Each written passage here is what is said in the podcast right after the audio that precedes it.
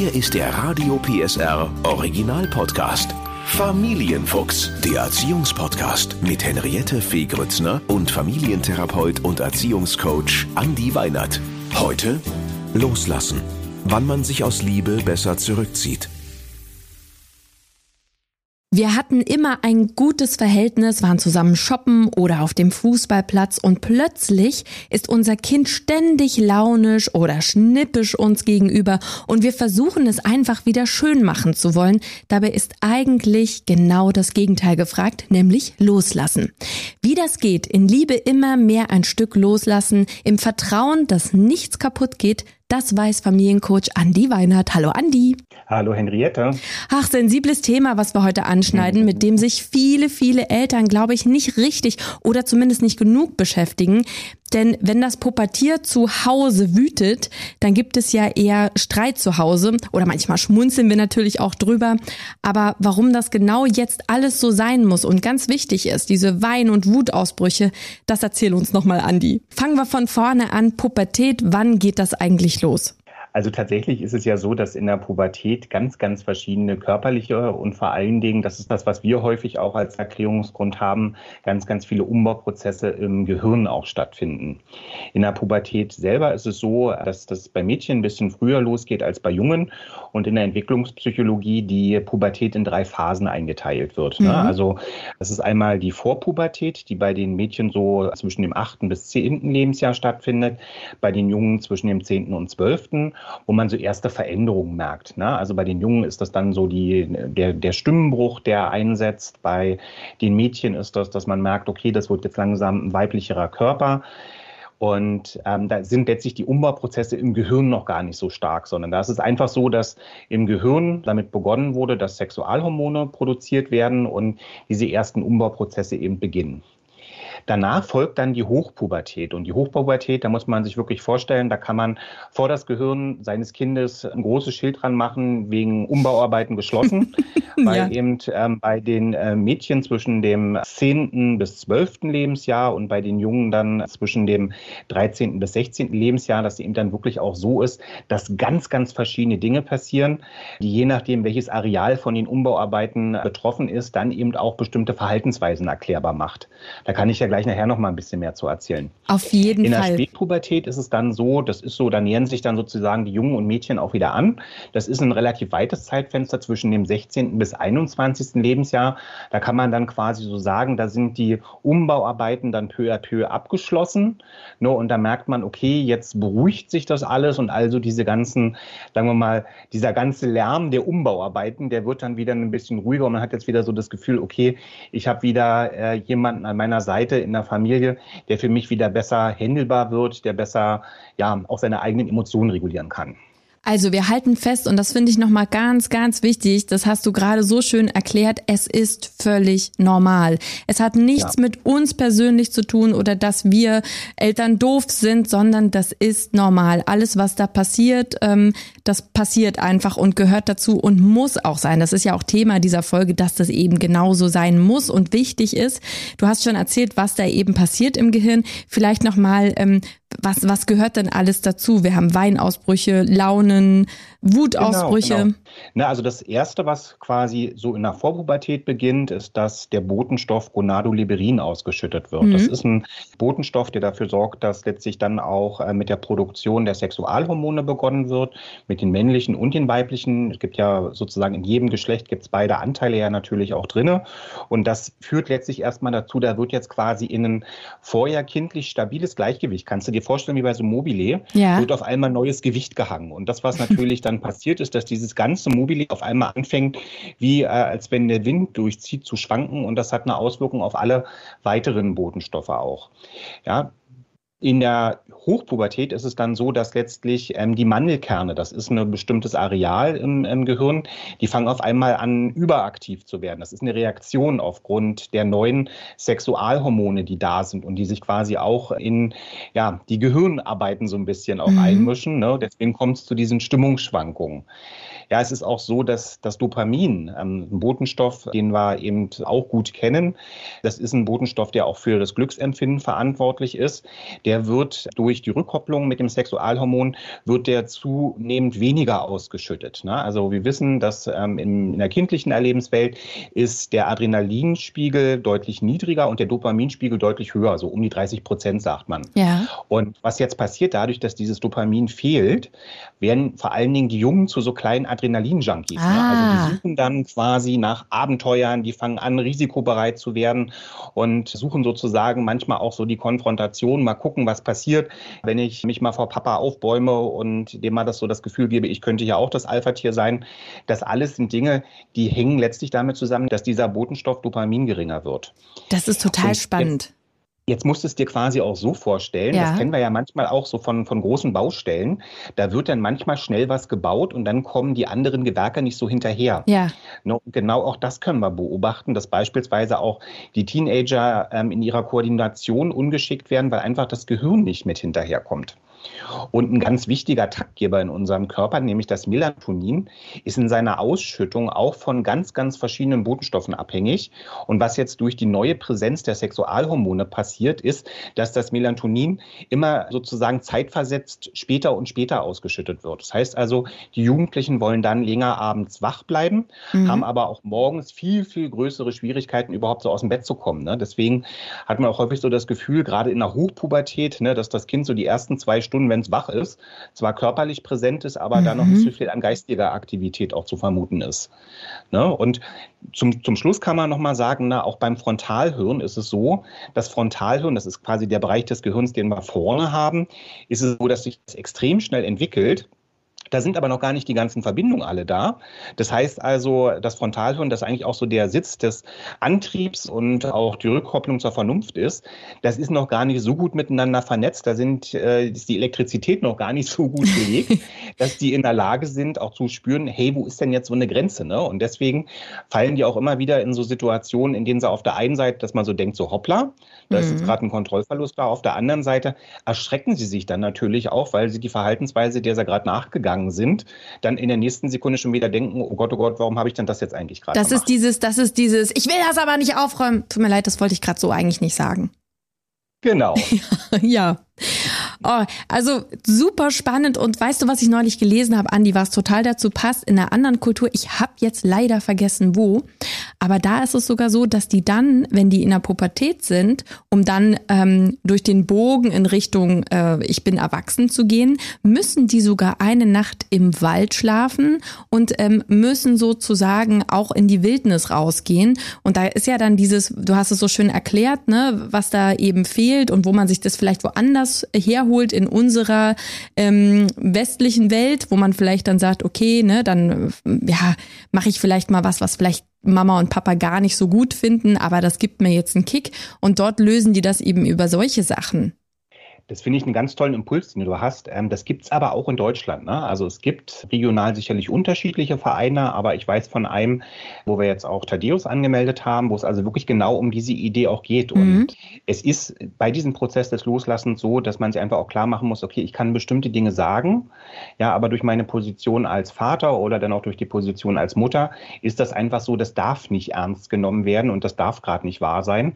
Und deswegen ist das wichtig, dass wenn man genau so merkt, okay, auf so ein Phänomen stoße ich in meiner Familie, dass ich dann letztlich auch ja durchaus auch mal solche Angebote nutze, weil da sind dann Sozialpädagogen, ja, alle Alters- und Erscheinungsklassen, muss man mhm. so sagen. Mhm. Und die nehmen sich dann eben in der Regel den Jugendlichen so an. Die machen oft nichts anderes, als es die Eltern tun. Und man ist dann immer ganz überrascht, wenn die dann von so einem, wie du so schön gesagt hast, ne, von so einem äh, Campingtrip im Wald zurückkommen. Mhm. mhm. Und man hat bestimmte Sachen irgendwie ganz, ganz oft schon gesagt. Und dann sitzen die auf einmal im Auto bei der Rückfahrt und sagen, ja, das und das und das ist mir jetzt klar geworden. Genau. Wo man dann so denkt, denkt, ja, dann war es wichtig, dass das mal jemand anders sagt und nicht nur das von den Eltern immer so gesagt und wird. Und damit sind wir beim Thema dieser Folge Loslassen in Liebe. Warum redest du nicht mit mir darüber, weil du Mama bist oder du Papa bist und dass das eben auch dazu gehört, dass die ähm, zunehmend natürlich auch ihre Geheimnisse haben und vielleicht auch nicht über ähm, Sorgen Richtung, ach, ich habe vielleicht Druck, äh, Sexualität, was auch immer, vielleicht nicht alles mit Mama und Papa besprechen wollen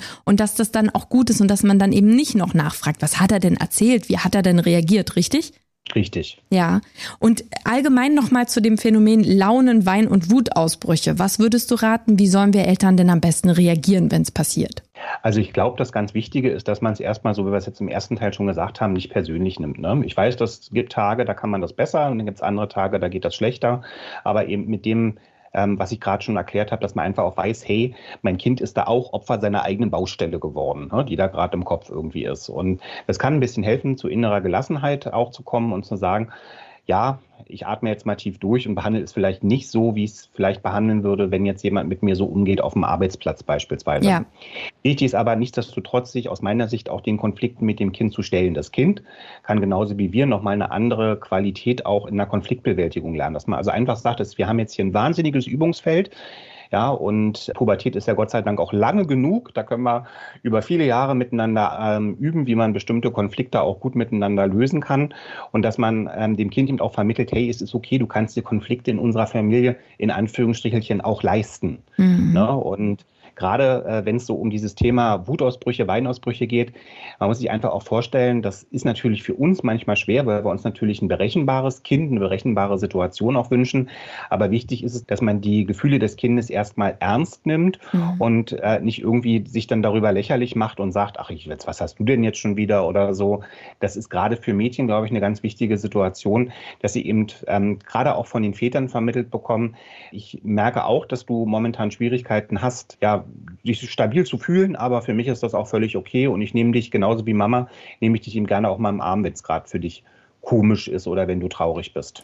Und trotzdem, glaube ich, gehört auch dazu, Andi, also hoffentlich sagst du jetzt nichts anderes, aber dass man auch mal als Eltern sich auch mal wegdrehen darf und auch mal drüber schmunzeln darf, weil manchmal ist das ja auch wirklich drollig. Ja, na klar. Ne? Also ich glaube, so dieses, wie du so schön gesagt hast, ne, dieses, äh, manchmal kann man sich ja auch gar nicht verkneifen. Ne? Also wenn man so eine Situation hat, man hat jetzt jemanden da so in der Vorpubertät, am Übergang in die Hochpubertät.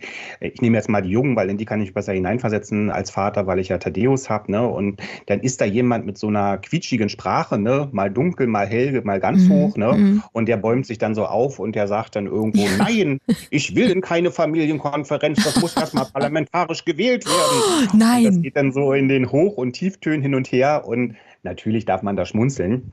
Aber ich glaube, ich meine auch viel mehr so die Situation, in der man auch merkt, dass die Emotionen jetzt äh, tatsächlich das Kind auch übernommen haben und wo man eben auch merkt, also sowas wie Traurigkeit, Hilflosigkeit, das sind natürlich Dinge, da brauchen, und das finde ich auch wichtig, dass man dem Kind dieses Signal gibt, da brauchen die Kinder auch das Gefühl von uns zu sagen, ist gerade für uns alle anstrengend, aber wir sind trotzdem für dich da. Ich höre raus, sind eure Familienkonferenzen etwa in Gefahr?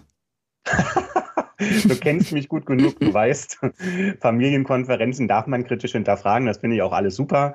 Äh, Konferenzen brauchen nicht grundsätzlich den Ansatz des parlamentarischen Besetztseins durch Wahlen. Das habe ich auch mit Thaddeus schon geklärt, deswegen halten wir daran natürlich auch als Tradition weiter fest. Ja, und das ist ja das Spannende, dass man sagt, ne, wo schaffe ich denn jetzt Raum für die Abnabelung? Ich wollte dir erzählen, eine gute Freundin von mir, die ist Logopädin und die hat was ganz Spannendes gesagt. Die hat ähm, zum Beispiel gesagt, na, ich hoffe, dass äh, die Annabelle Isabel auch mächtig wütend zu Hause ist. Und da habe ich gesagt, wie meinst du das?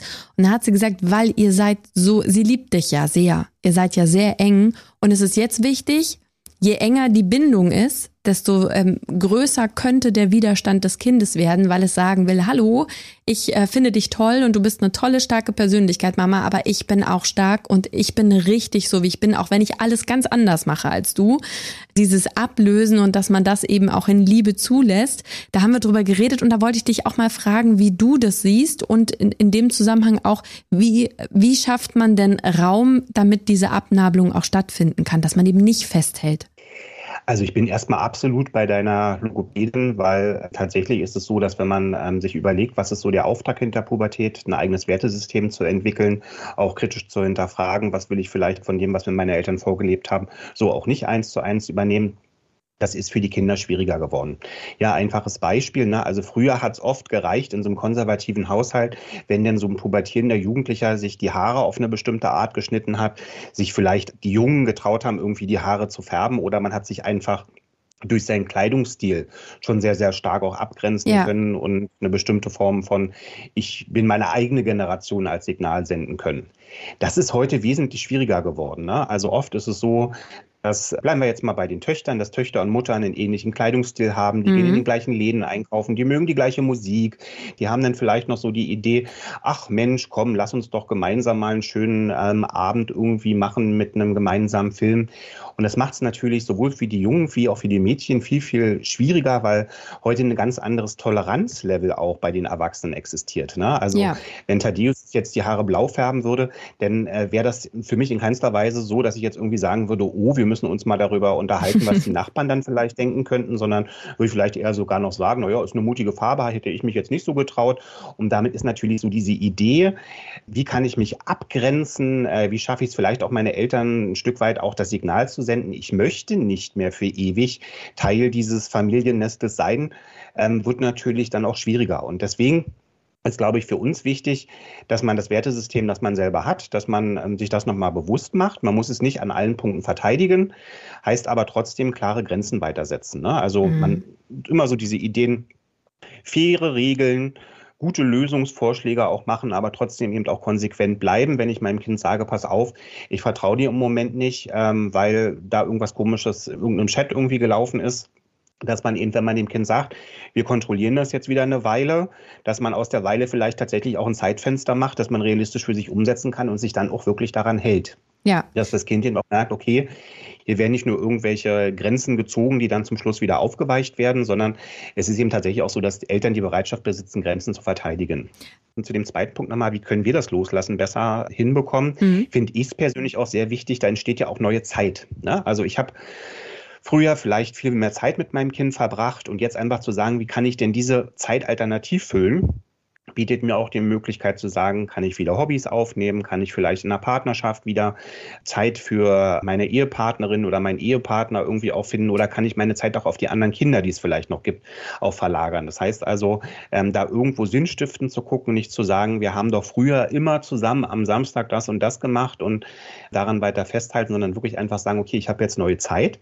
Hey, das bietet mir oder auch uns als Familie wirklich den Spielraum zu sagen, hey, wir können ja was ganz Neues irgendwie machen und vielleicht entsteht dann eine andere tolle Idee, dass es nicht mehr der Spieleabend am Samstagnachmittag ist, sondern dass es vielleicht dann heißt, wir machen jetzt mit den Kindern, die noch da sind, die da auch noch Freude dran haben, einen Besuch des Spielplatzes.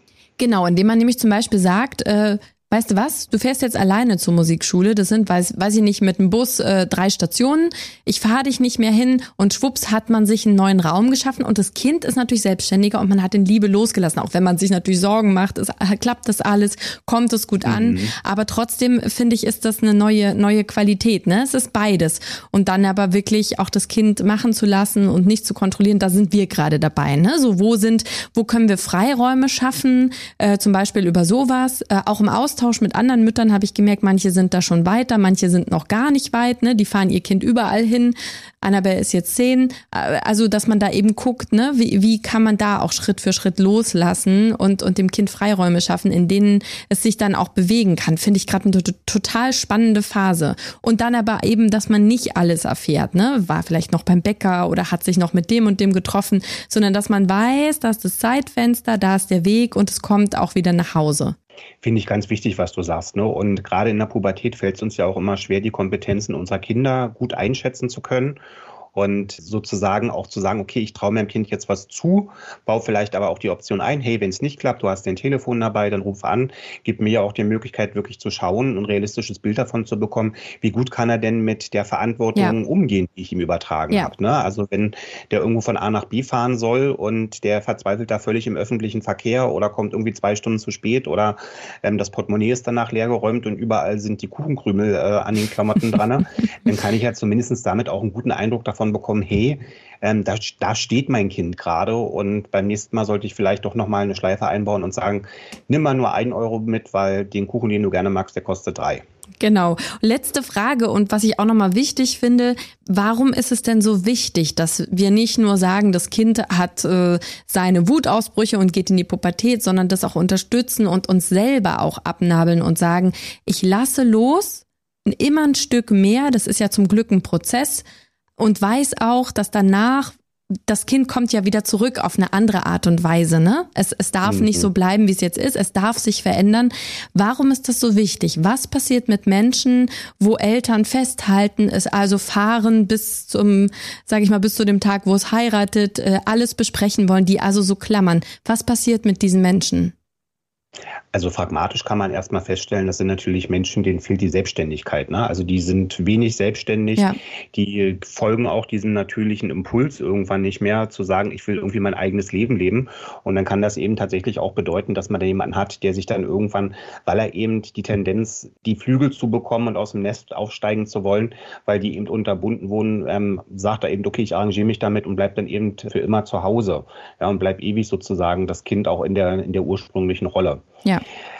Anderer Punkt ist noch der, es gibt ja auch autoritäre Eltern, die das mit ganz anderen Strategien auch deckeln. Und da wissen wir natürlich schon auch aus äh, psychologischen Untersuchungen, dass eben das als Folgen ein geringes Selbstwertgefühl mit sich bringt, kein eigenes Wertesystem. Das heißt dann in der Praxis häufig, ich habe jemanden, der ist ein Ja-Sager, ne? der kann nicht für seine eigenen Werte, für seine eigenen Überzeugungen einstehen, was gefährlich ist aus meiner Sicht. Ne? Und ähm, auch dieses von, von, von, von uns ja immer so in den psychologischen Beratungen gerne benutzte Gefühl der Selbstwirksamkeit, das kann auch nicht richtig entstehen. Ne? Ja. Also sowas, was ich brauche, damit ich mich stolz fühle, dass ich weiß, hey, was kann ich, was auch ehrlich mich dazu bekennen kann, zu sagen, hey, ich bin halt jetzt nicht die Mathe-Leuchte, das ist aber auch gar nicht schlimm, weil meine Superstar-Eigenschaften liegen dann irgendwo anders. Mhm. Das sind, glaube ich, alles wichtige Prozesse, die dann, wenn man sagt, man will das eigentlich gar nicht zulassen, dann auch ein Stück weit ja, erstmal nicht angelegt sind, was nicht bedeutet, dass man das im Erwachsenenalter nicht nachlernen kann, aber es wird natürlich unglaublich viel mehr an Energie benötigt, das im Erwachsenenalter dann wieder ja, neu zu entdecken und wieder zu erlernen. Also Sie merken schon, der Andi und ich, wir appellieren, loslassen in Liebe und das Vertrauen haben, dass was Neues, Schönes entsteht. Ich, es ist ja auch mein erstes Kind, Andi. Ich weiß es natürlich auch nicht, aber ähm, ich versuch's mal und hoffe, dass es klappt. Und es würde mich total beruhigen, wenn du sagst, dass es stimmt ich bin komplett bei dir und ich kann dir sagen, mit Thaddeus, das ist auch mein erstes und einziges Kind und ich will nochmal an alle appellieren bei den vielen Folgen, die wir immer machen, mit den hoffentlich dann auch gelungenen Tipps, dass man sich, glaube ich, auch ganz, ganz viel von dem inneren Stress auch nehmen kann, weil es gibt einfach Situationen, die wird man niemals perfekt lösen können, was nicht unbedingt bedeutet, dass ähm, das auch der Anspruch sein muss, sondern es geht vielmehr darum, eben diese Gelassenheit, von der wir heute auch gesprochen haben, zu haben und dann sich eben doch mal umzudrehen und auch zu sagen, entweder rolle ich die Augen wegen mir selbst oder ich roll sie vielleicht auch mal wegen meinem Kind. So machen wir es. Danke, Andi, das war sehr beruhigend. Gerne. Der Podcast rund um Familie, Eltern, Kinder und Erziehung mit Familientherapeut und Erziehungscoach Andi Weinert. Alle Folgen hören Sie in der Mehr PSR App und überall, wo es Podcasts gibt. Familienfuchs, ein Radio PSR Original Podcast. Moderation Henriette Fee Grützner. Eine Produktion von Regiocast, deutsches Radiounternehmen.